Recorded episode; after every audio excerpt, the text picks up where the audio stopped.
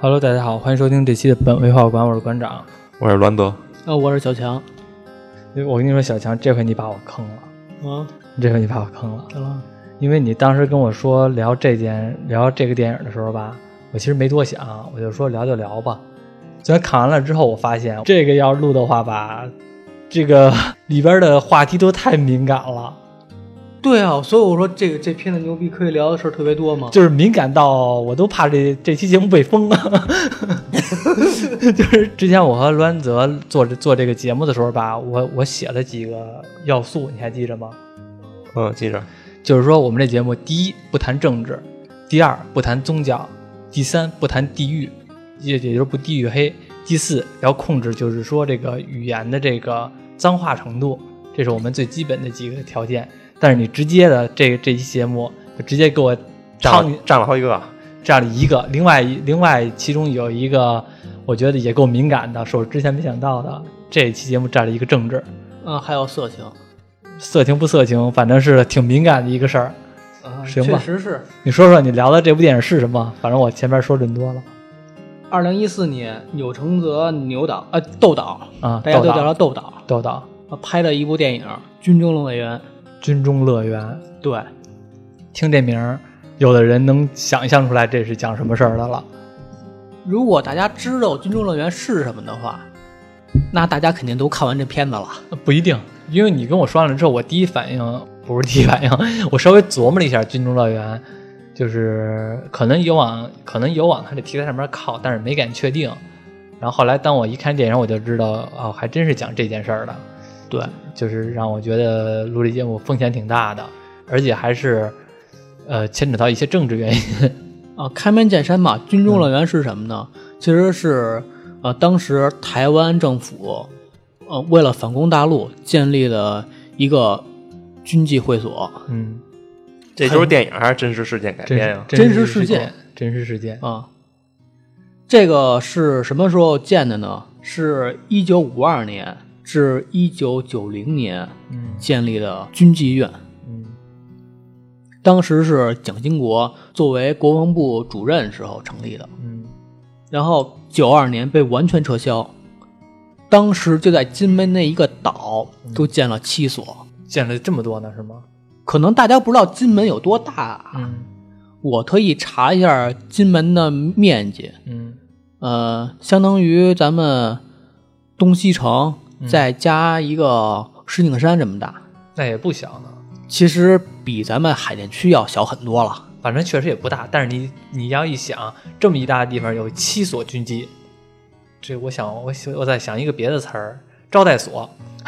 因为它这里边叫适应生，嗯就我们就叫它适应所吧，嗯嗯，就别叫那个什么了，别叫那俩字儿了，就叫适应所吧。嗯，或者按他们台湾除了说是叫军政乐园的话，也可以叫特约茶室。对，叫特约茶室。然后针对金门这几个呢，他们还有会有个别称叫“八三幺”。八三幺其实是他们当地的一个电话分机号，哦也就是这个特约茶室的一个电话分机。哦，因为我在电影里边我看他们，他们就是以这个东西都是叫八三幺，我一直不知道八三幺到底是什么意思。你这解释完了，我就明白了。然后这部电影它讲的是什么呢？这部电影其实它讲的就是，呃，阮经天他作为一个一个十多岁的一个军人去当兵，对，然后他去金门开始呢，准备是做海军，一对些水水军的时候他体格不够，对，因为身体原因，所以被派到了这个特约茶室对去做实习生，帮忙端茶倒水啊，去管理这些妓女。说句不好听的，就是我们经常看一些古装电影里边的妓院里边的那些那个龟公。啊，对，说句不好听的，就是军人中的龟公。所以开始呢，我一看这个题材挺好玩啊，这个男主角叫小宝，然后又在妓院里边，让我瞬间想到《鹿韦鼎记》韦小宝，啊。其实就是干这事儿的。再说一下这导演，导演钮承泽，钮承泽豆导，他确实是非常有魄力。作为一个台湾一个文人，当时他拍这个片子为什么呢？说是因为他的父亲，他爸是谁呢？他爸号称是当年冯玉祥的哥们儿。哦，当时牛导他住在是台怎湾么又牛倒了？ 啊豆岛，怎么一会儿为有王泽，为什么豆斗岛为什么斗岛啊？我也不知道为什么叫豆导不。都称他灰狼哥吗？不是，灰狼哥是那部电影里边儿他的们他啊蒙们嘎搞那个蒙嘎那个电影里边叫猛侠，那叫猛侠，蒙蒙嘎，蒙甲，反正台湾话蒙甲叫，反台正湾话叫蒙蒙嘎，对台湾叫蒙嘎，蒙嘎那部电影呢也是牛导的，大陆算是打出来名气的一部作品，但是大陆都没上映吧？上过吗？忘了应该没上映，没上。因反为正反正那我第一部看他电影就是看的是蒙嘎，对啊，你不是最擅长模仿灰狼哥吗？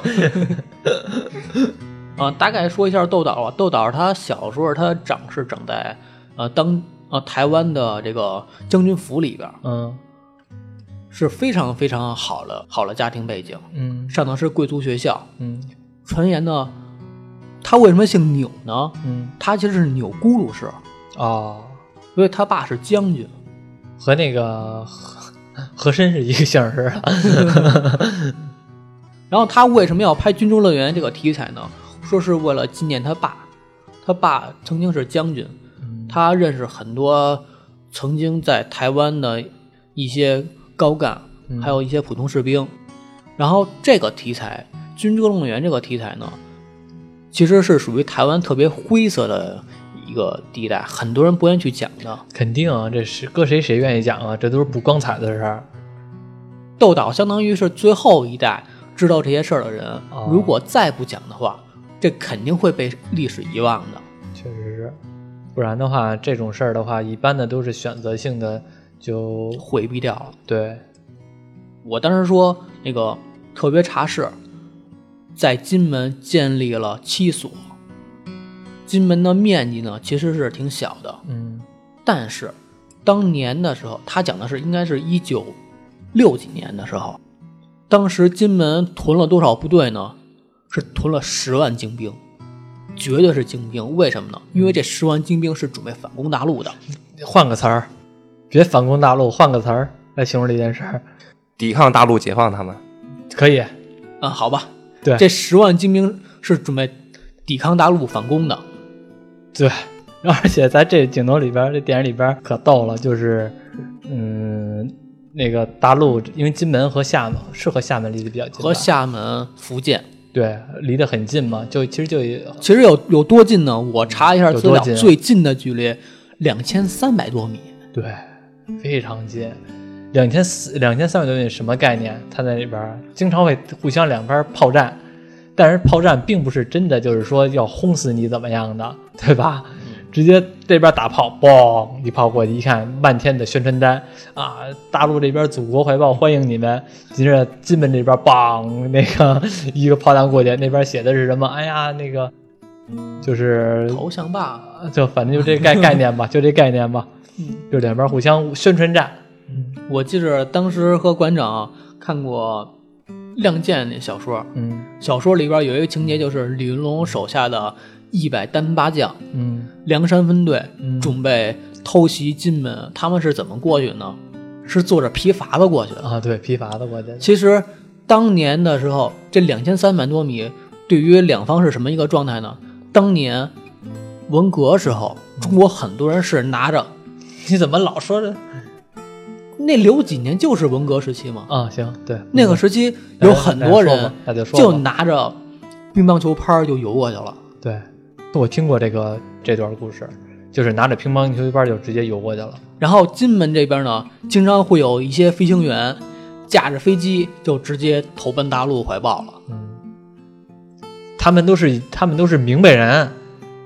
对吧？最明白的是电影里边的一对小情侣，他这电影里边分三段故事嘛，其实分三段故事。第一个故事就是这个最明白的这段人，这他们都是那个什么良禽择木而而息。对他们都是良禽择木而这栖。里面就有一对小情侣，因为在台湾这边饱受折磨，对他们太惨了， 他还们是直接游着泳就投奔大陆，对最后还一段闪回，当然也不知道是真的假不知道的，真的假的在天安门门口还拍了张合影。对，这这就是祖国人民大 团结了嘛？对，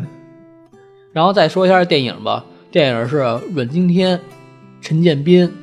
陈意涵、万茜、王伯伦表演的。那个我我刚开始看这电影的时候，我愣了一下，哟，怎么还有陈建斌和那个万茜呢？对，明明是一个台湾电影，而且相对来说特别小众的，对，后来一看，我也能理解为什么了，为什么呢？因为这个陈建斌这个角色吧，他是他在电影里边呢，虽然是台台湾电影，但是他在电影里边说的话是河南话。我呃有点河南或山东话，我我其实我不太知道那个地方方言究竟是什么样啊，我可能是看岳云鹏相声，我觉得听着像是河南话，确实是，娘嘞，我是不孝哎，我不知道是不是啊，就是嗯，可能是这个感觉。嗯是。然后万茜呢，她演的确实也不像是一个台湾，不，是，嗯，他的电影里边有一段镜头是他给家乡人打电话，我听的那个话有点像苏州农语，哦就是有点是那种苏州，我也不太知道什么什么样，我觉得肯定是那边的那边的话的口音。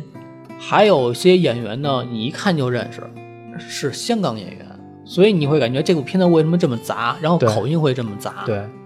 其实我大概讲一下背景，啊，为什么呢？那个时期，也就是六几年的台湾，嗯，当时的时候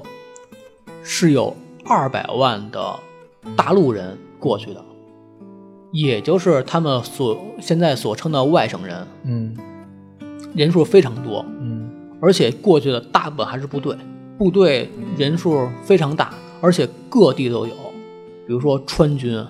或者山东的，嗯，然后一些广州、福建的，对，所以当时的文化是特别特别杂的，因为这批人形成了现在的一个台湾文化。嗯，就是台湾那边后来，嗯，当这个历史事件告一段落之后，所以台湾那边会有眷村。对，眷村其实就是，呃，当时大陆这边的人民吧，大陆这边的居民，然后成立的一个一个生活的一个地方，其实就相当于我们的部队大院儿。对，只不过没有那个条件好。我们那边部队大院可能他们的地位都是比较高的，嗯，其实也是分吧。嗯，其实我以前去台湾的时候，我去过他们的一些眷村，看过。啊啊哦，对你去台湾是去过眷村是吧？对，就是其实保留的很多眷村，其实房子都很矮，啊，然后还有很多人生活在眷村里边儿，现在还有很多人是吗？不多了，但是还在还保留一些建筑，嗯，然后有些人还在里边生活，哦，是不是因为外边都是青天白日旗啊？ 里面也是青天白日里旗啊。面也是青天白日那旗。肯定啊，眷村其实就是他们的部队大院儿，嗯但是没有我们这边儿像公主坟那边的部队大院儿那么好了。嗯然后这个电影儿是由台湾人，嗯然后香港人，还有一些像陈明大陆人，嗯在一起拍的。呃，投资方呢是台湾，开始是台湾这边儿，嗯，然后还有其他的一些投资。我看你有怀疑了，华谊是后来只剩下华谊投资，是吗？对，因为我看我特我特地电影结束之后还是之前啊，我特地看了一下那个投资，我看见了华谊当时拍电影的时候呢，发生了一次军舰事件。军舰军舰事件啊，是为什么呢？是在拍的时候呢，豆导带着摄影师上军舰上去拍照，因为大家都知道，如果你去部队拍照的话，你肯定要经过审批，对，他审批没过，嗯愣带着摄影师去了，去了之后就就被抓了，嗯，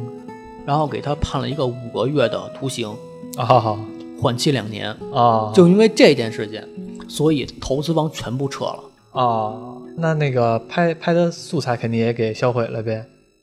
上军舰的素材肯定销毁了，对然后这个摄影师是大陆这边的摄影师，啊，然后不准许去台湾，就是终身不能是不是终身我不知道。啊，我知道反正这部片子就因为这件事儿，摄影师换了，嗯投资方换了，嗯换成了华谊。然后豆导因为这件事儿，相当于也是被禁封了。嗯这部片子拍完之后，呃，一四年的时候在台湾上映，遭到大面积的他们本地人的反感、抵制。是，这个电影说实话啊，咱就是站着说话不腰疼。你要是大陆拍的，你上映一试试，一样，虽然这部一样片子是华谊投资，对，但是在大陆没上，为什么 呢？那个不不为什么，他绝对上不了。 因为他是站在一个台湾的立场上对去看待当时的历史，对，不为什么，他就是上不了。嗯但是台湾人很简单了，因为他是在抹黑台湾政府，在表明一个 一个比较灰色地段，大家不愿提起的事儿。对，对，这就家丑外扬啊嘛。对，确实是。对，当然，这部片呢也不错，最后获得了很高的成就。这部电影是釜山电影节开幕片，曾经入围过柏林电影节，哦，获得了金马奖最佳男配、最佳女配，嗯，也就是陈建斌跟万茜两个人。陈建斌在里边演的真棒。嗯，被获得还有是台湾台北电影节最佳美术，还有是最佳剧本吧等一系列大奖。讲讲剧情吧。嗯，讲讲剧情吧。其实剧情呢很简单，讲的就是阮经天演的小宝这个人物嗯来参军，嗯开始想当海兵当不了，然后就派派到特约茶室，也嗯，就是他们电影里经常说了八三幺，在这边当个老鸨子。他啊哦不不算不 吧不是，应该算是乌龟。呃 不归功，啊对，龟公 什么不归啊？对，应该算是归公啊嗯不归，照顾这些还毕业呢。 照顾这些妓女。里面呢分三段感情，嗯一个是这个阮经天在里边呢照顾这些人，后来跟这个万茜养的其中一个妓女，一个适应生，嗯，一个适应生有一些暧昧的情愫，对，发生一些暧昧情愫。对，但是其实没发生什么事情，只是这两个都有点暧昧的关系，因为，嗯，基于就是说对自己的身份的认同，所以其实是没有走太进一步，而最后呢，这个可能有些人不太明白，就是说怎么会有这么多呃适应生？其实这里边也是特地的交代了一下这些适应生是怎么来的，不一样，有的人是因为犯罪。像比如万茜这个角色，嗯就是因为家里出事儿了，对，家里边儿是把她自己老公给杀了，当然她老公是一个比较坏的人，你们理解比较坏的人就行了，杀了。然后她是为了见但到自己孩子，对见到自己孩子来给自己减刑，然后自愿的来到这里。还有的人呢，是因为说白了就想挣钱，对，还有嗯家的里穷，对，家里穷。还有的人呢，就是反正各种各样的原因吧，都有一些来到这里来做一些生活所迫的事情。然后还有一对儿呢，其实我觉得虽然说是配角，但是戏份比阮经天这边要强很多。嗯那就是陈建斌跟陈意涵。对陈建斌在这边老演的是一个老兵的状态，对应该是四五十岁的样子。对，他就是陈建斌演这角色，就是海军的一个教官吧，理解为教官。当时阮经天这个角最色多也就是个连长什么的。，对，就是差不多这种职位。最多刚开始是阮经天他被海龙，也就是说被这个海军开除，就是陈建斌下的令。嗯但是呢，呃，可能因为陈建这个阮经天这个角色识字儿，然后这个陈建斌也不识字儿，就可能中间呢会有一些兄弟之间的感情，会他们两个呢会走得比较近，而且陈建斌还老去八三幺，还老去这里、那个找那个适应生，所以其实他们的关系后来到达了一个比较好的一个状态。陈建斌演他的的故这人叫老张，这老张经常是来找陈意涵这女，她演的这个角色嗯叫阿娇。这阿娇是什么呢？其实你会感觉是有些偏风流的那么一个状态，就比如很，嗯、当时阮经很天很风流就行了，不用说别的形容词了。刚来的时候，然后要去给大家洗内裤嘛，然嗯后陈燕很自然的就把自己内裤当着面就脱下来让他去洗。啊，你说的太细致了，我都害怕。 有些有些事儿不用说的特别细致。但是镜头有些是我说了，但是没拍啊。对，你说的是你说的事儿啊，有没有是不知道啊，我们不知道有没有，没看。最后呢，我后来发现他其实也是有苦衷的，对，他在这里面拼命挣钱，其实他是看不起这些当兵的人的。对啊，还有一对儿是王伯杰演的。哦，这个演员我不认识。这演员他演的是什么角色呢？是演一个在部队里饱受欺凌的一个士兵，嗯，然后他经常来八三幺呢，是找另外的一个，那个女孩也在这里经常受了欺凌。对，最终这两个人回到了咱们祖国大陆的怀抱。对他们是因为实在受不了这个生活状态了嗯啊。其实那个像那个男的就跟那侍应生说，说你会游泳吗？另外那个侍应生没有说会不会，就是我这觉得是不会。我也不知道会不会啊，反正就没有继续说。然后后来呢，有一天呢，这个侍应生就找这个女的，带着一个包进去了。进去之后呢，然后就把这个军服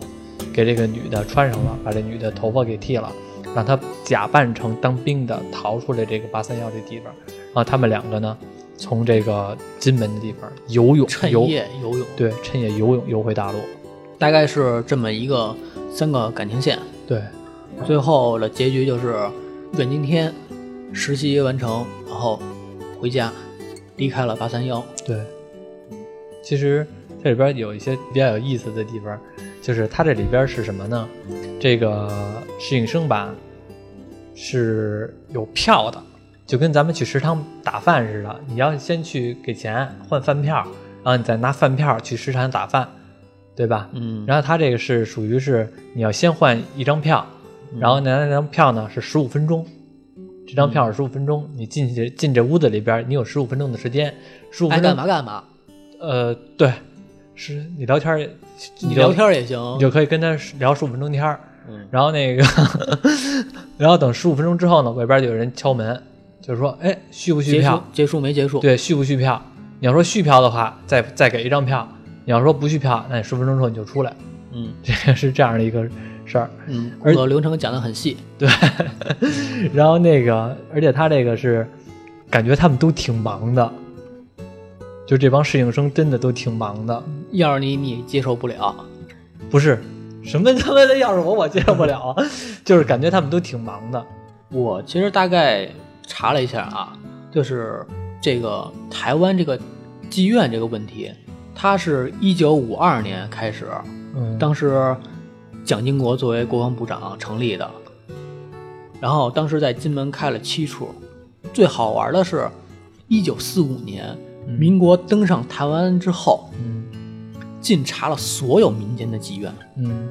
然后公开登记，做各种体检啊，开始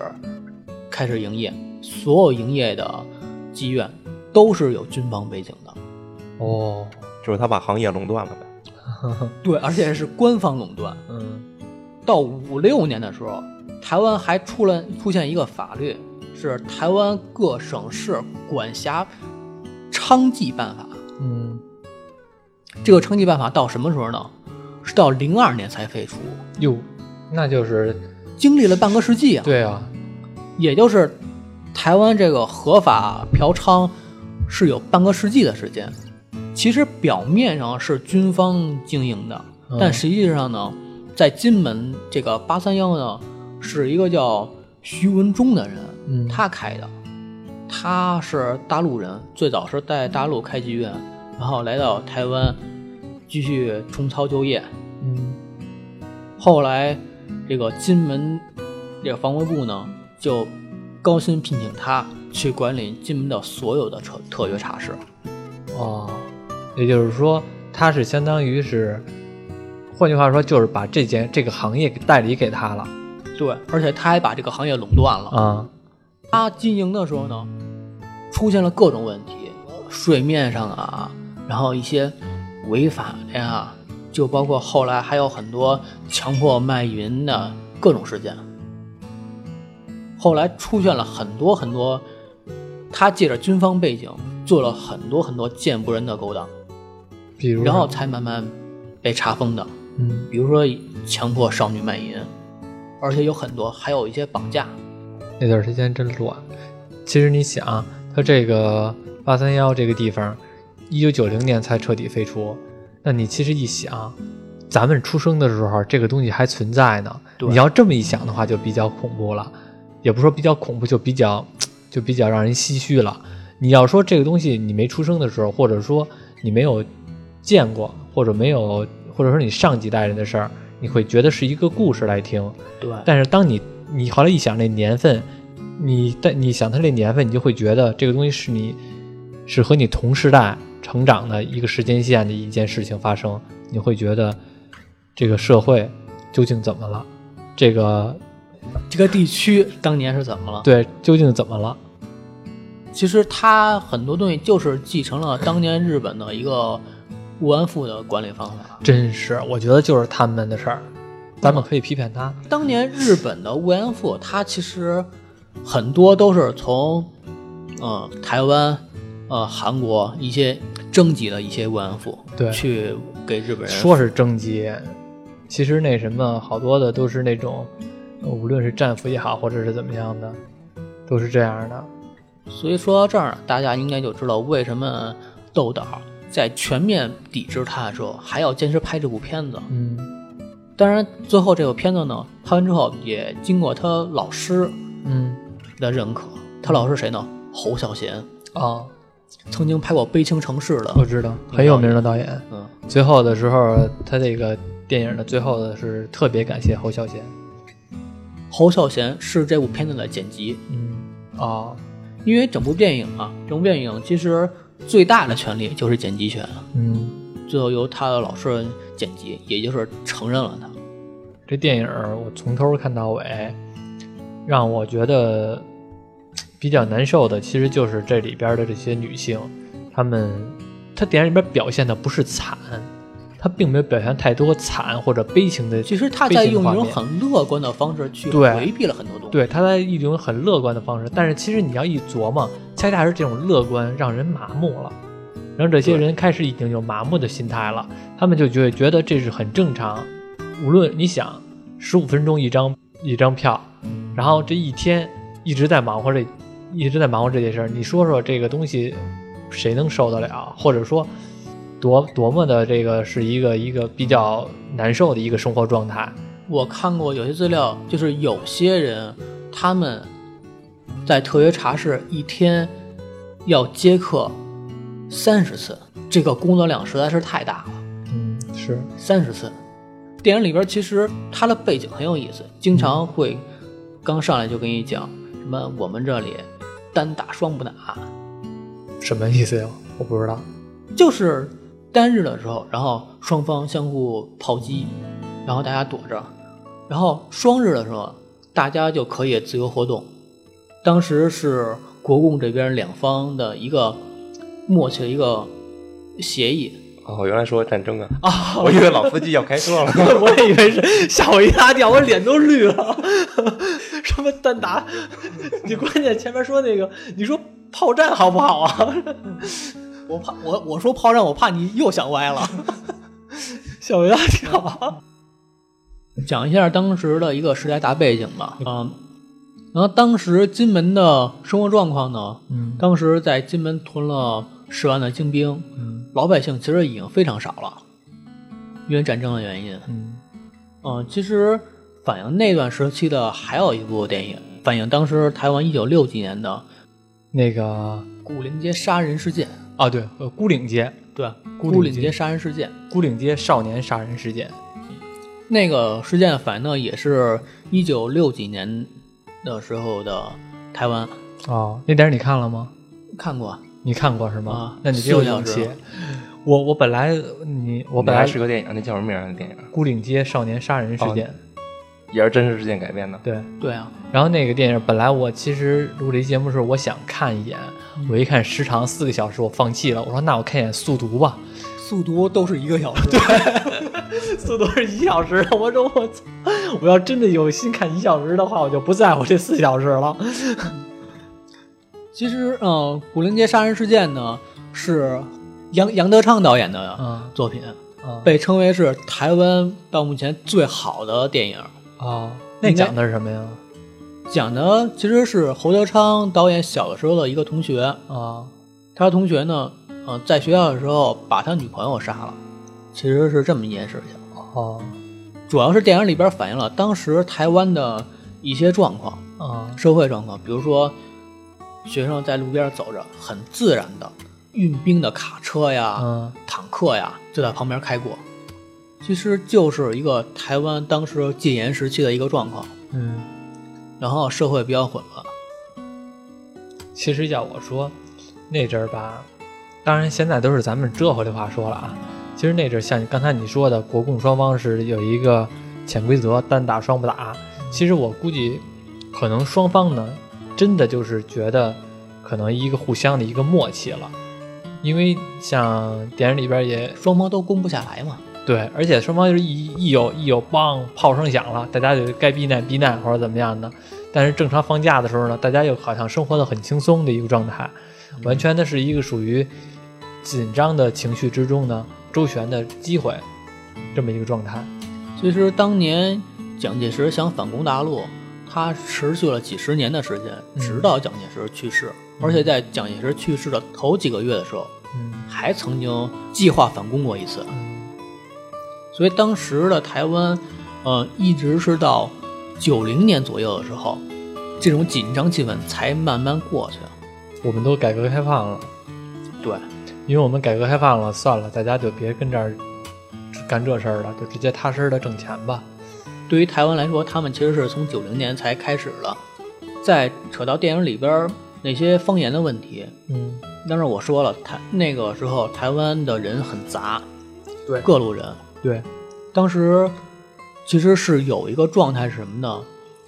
是外省人瞧不起本省人，嗯本省人呢又瞧不起原住民，嗯，原住民呢？原住民只能瞧不起山上的猴了。 为什么这么说呢？ 我刚才还说呢，我们我们那个节目的四个宗旨，他一下给我占了俩。刚开始宗教这边占一地域黑，啊，不是这个地域黑，其实不光光是我，高晓松曾经也讲过，台湾那时候也讲过这一点。啊，外省人是什么呢？外省人就是， 我呃，们四大陆这边的，四四九年跟蒋介石一时撤离到台湾的这批人，嗯大部分是生活在眷村的这批人，嗯被称为外省人。当时撤离到台湾就二百万，嗯，不少了，人数非常多。不少了。你因想看，为当时台湾可能也就四百万吧，对不少了，这人就不少了。再加上我们小时候，就是八九十年代，当时台湾特别火的时候，嗯，你能见到的所有明星，其实都是外省人。蒋介石也带走不少东西，对在哪儿其实也是一样的事儿，一样的道理。有权，有枪，有钱，这两样东西一有，你就有你就可以有资本来对抗。哎，对你说有枪这件事儿，就、就提起二二八事件了。嗯二二八事件是什么事儿呢？四九年，日本天皇投降的时候，嗯然后蒋介石呢委派陈仪到台湾接受日本投降。嗯。接受完之后呢， 呃，陈毅就相当于是台湾最高的指挥官。嗯陈毅接受完之后，在这里大肆敛财，军纪败坏，特别歧视本省人。因为当时是什么状况呢？他们接受投降之前，日本占领台湾占领了五十多年，嗯半个世纪。嗯当时台湾的所有年轻人嗯大部分都说的是日语，而不是国语。所以陈寅来了之后呢，对台湾的本省人大肆镇压。我明白了，你说这个，我我我不知道这个事件是你说的二八事件，但是你说这件事儿，我我想起来了是什么事儿了。其实是一个很很血腥的一个事件。就是因为外省人看不起本省人，嗯然后再加上当时的经济啊、法治啊，还有加上当时在台湾搜刮上来的财产运往大陆，供蒋介石军费开销。侯孝贤呢，曾经拍《悲情城市》，嗯那部电影反映的就是当年二二八时期的台湾，嗯它反映的是九份，啊，就是在台中九份那个九城市。九份九份那个是一个台湾特别有名的一个山城，啊所有房子都盖在山上。啊我那会儿去台湾的时候，我在那边住过，啊就是你在山上，你可以直接望到基隆。对于当时来说是台湾特别深的一个深山里边的一个小城市。嗯那反映的就是，呃，悲情城市反映的就是当时二二八事件前后的时候那段时期，当时老百姓的一个生活状态。啊我记着特别有印象的是，里边有几个镜头，比如老百姓在那儿谈，这帮老百姓当时就在茶馆里聊天嘛，就说现在开始挂青天白日旗了。这青天白日旗呢，可跟日本国旗不一样，日本国旗好啊，你上下左右你怎么挂，它都是正的。啊！但是这个就不一样了，你不知道这太阳放上边儿好还是放下边儿好，你要放下边儿，啊下人落太太阳落山了呀，你要是把太阳放下边儿，那你就遭殃了。啊还有呢，这几人正聊天呢，就听见背景音就有几个人唱歌，什么啊、呃我的家在松花江上，嗯什么九一八九一八，那帮人就盼望着回归。但是后来这帮盼望着回归这帮人呢，最后就遭到了迫害。嗯，对，那什么，这都是有识之士被这些渔民给那什么了。所以再回到当时电影里边儿，很自然，为什么后来你会发现那个陈意涵演的那个阿娇那个角色，嗯看不起陈建斌那个老兵，嗯就是这一点，外省人迫害本省人，迫害的实在太厉害了，所以无论怎么样，她都不会嫁给外省人的。，我发觉看完这部电影之后，我对大陆的这些演员，尤其是陈建斌和万茜嗯这两个角色呢，其实好感度是颇高，因为我发现其他的台湾的那些演员，好像在我看来，嗯，都没有陈建斌演的好。因为陈建斌演这角色，他是一个河南的一个一个这个本来呢，他是一个普通的农民，就后来呢，国民党抓壮丁，给他抓到了这个台湾，嗯，其实呢，所以呢，其实他的骨子里边呢是比较恨这个当时的对当时的政府生活状况，对生长，他其实一直就想回回那个回大陆，一直想见见他的母亲，但是呢，始终就没有见到，到最后也死了。他为什么死的呢？因为像那个阿娇这个角色，我记得阿娇最狠的是冲着陈建斌喊：“回不去了，永远回不去了。”对，然后那这个其实就触到了对陈为建斌的底线。为什么呢？这个陈建斌这角色和阮经天角色到那个时候的关系其实已经比较不错了，可以说是一个好哥们儿的之间的一个关系。阿娇这个角色呢，因为是一个适应那个适应生，是比较爱财的适应生。陈建斌呢，在这阿娇身上花了不少的钱，到最后呢，这个阿娇告诉他我怀孕了，陈建斌信以为真，以为这阿娇真的怀孕了。他作为一个军队的一个，无论是排长还是连长还是某一个长，他是一个小，他是一个头头，他有勇气来娶这个阿娇为妻，而且把这个事情跟所有的战友啊都说了，甚至婚礼都已经计划好了，呃，聘礼也准备好了。因为他回不了大陆，他所以托这个阮经天帮他写信寄回给大陆，告诉他的妈妈，说他自己怎么怎么样，在这个台湾这边儿生活还算比较好，当了一个头儿。那个马上呢也要娶媳妇儿了，是一个非常理想的一个状态下。虽然这个阿娇是一个适应生，但是她不在乎。但是到后来，阿娇跟他说实话了，因为马上要办要结婚了，阿娇跟他说实话了，我没怀孕，我就是冲你的钱。陈建斌不一一不在，就把那个牌子，因为墙上都有照片嘛，本来呢，她的照片是合上了，因为所有人都以为她怀孕了，要和陈建斌结婚。陈建斌一不在，直接把那个照片翻过来了，接着接客。然后，所以那个陈建斌知道这件事儿之后，保持了一个理性，过去找阿娇来谈这件事儿。你究竟会不会嫁给我？你要是会嫁给我的话，咱就踏踏实实过日子。他甚至都幻想等以后会开一个老张饺子馆儿，来，我也退伍，我也不不当兵了，退伍和你一块儿呢经营咱们这个小饭馆儿，来过过日子。然后这阿娇其实就说了一些很偏激的话，就说你这回不去了，你还真以为我要我要嫁给你啊？还真以为就是说到时候有一天你能回大陆啊？你还真以为你能孝敬你的母亲啊？这句话其实破灭了陈建斌这个角色的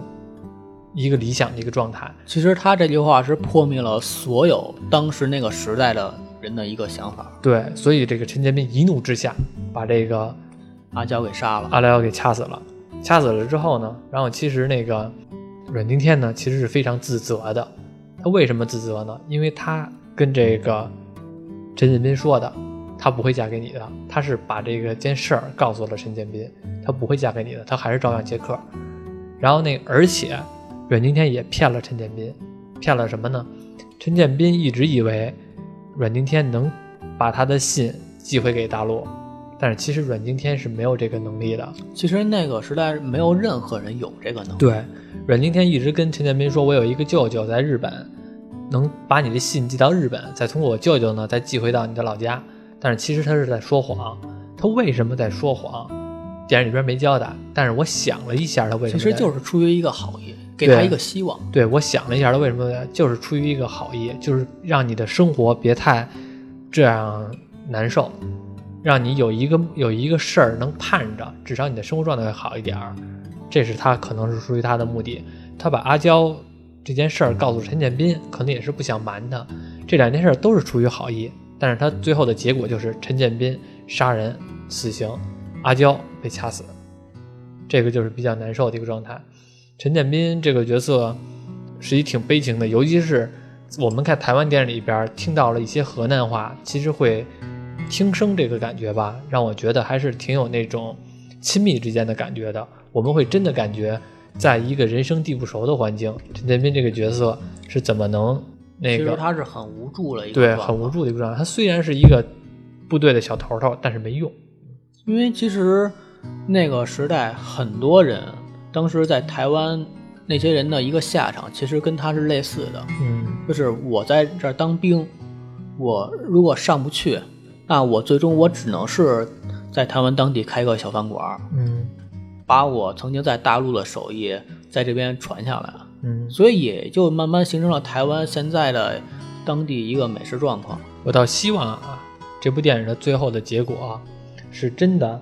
第一个故事就是逃游泳逃大陆的那个人，他们可以在天安门门口拍张照片。我倒是我倒是真的希望他们真的在天安门广场上拍了一张照片，证明他们自己活下来了。我真希望是这个结果。然后那个阮经天那个角色呢，最后从那个八三幺里边出来之后，我倒真希望万茜那个角色在他门口等着他，嗯，然后他们呢也会过了一些日子。我倒真的希望陈建斌和阿娇这个角色能在一起。能真的开了一个小饭馆儿，这样的话是比较有一个理理想的结局。但是这三件事情，究竟哪一件事情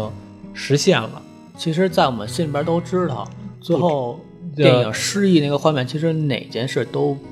不能成。都不太可能，嗯，都不太可能，因为他们都有他们从这个八三幺里边出来之后，他们就脱离了这一段儿这一段给他们人生带来无论是痛苦回忆也好，还是美好回忆，不会有什么美好回忆。他们的回忆也好，这段都已经过去了，他们不会再面对在八三幺里边经历的任何事情。如果他们离开了，他们肯定会去删掉脑子里边的这些记忆。对，他们作为一个阮经天，他当过在这归宫里边认识这些呃侍应生，对于他来说，以后他娶媳妇儿、讨老婆、生孩子也不是一个好事儿。对于这些侍应生来说，这些绝对是他们不能接受的一个事情。